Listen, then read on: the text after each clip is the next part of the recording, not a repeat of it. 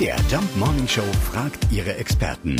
Fakt oder Fake? Ja, Jürgen Klopp soll schon den ein oder anderen Spieler verrückt gemacht haben, und zwar mit seinem Musikgeschmack. In England, wahrscheinlich nicht ganz so leicht zu verstehen, ist Klopp wohl riesiger Helene Fischer-Fan.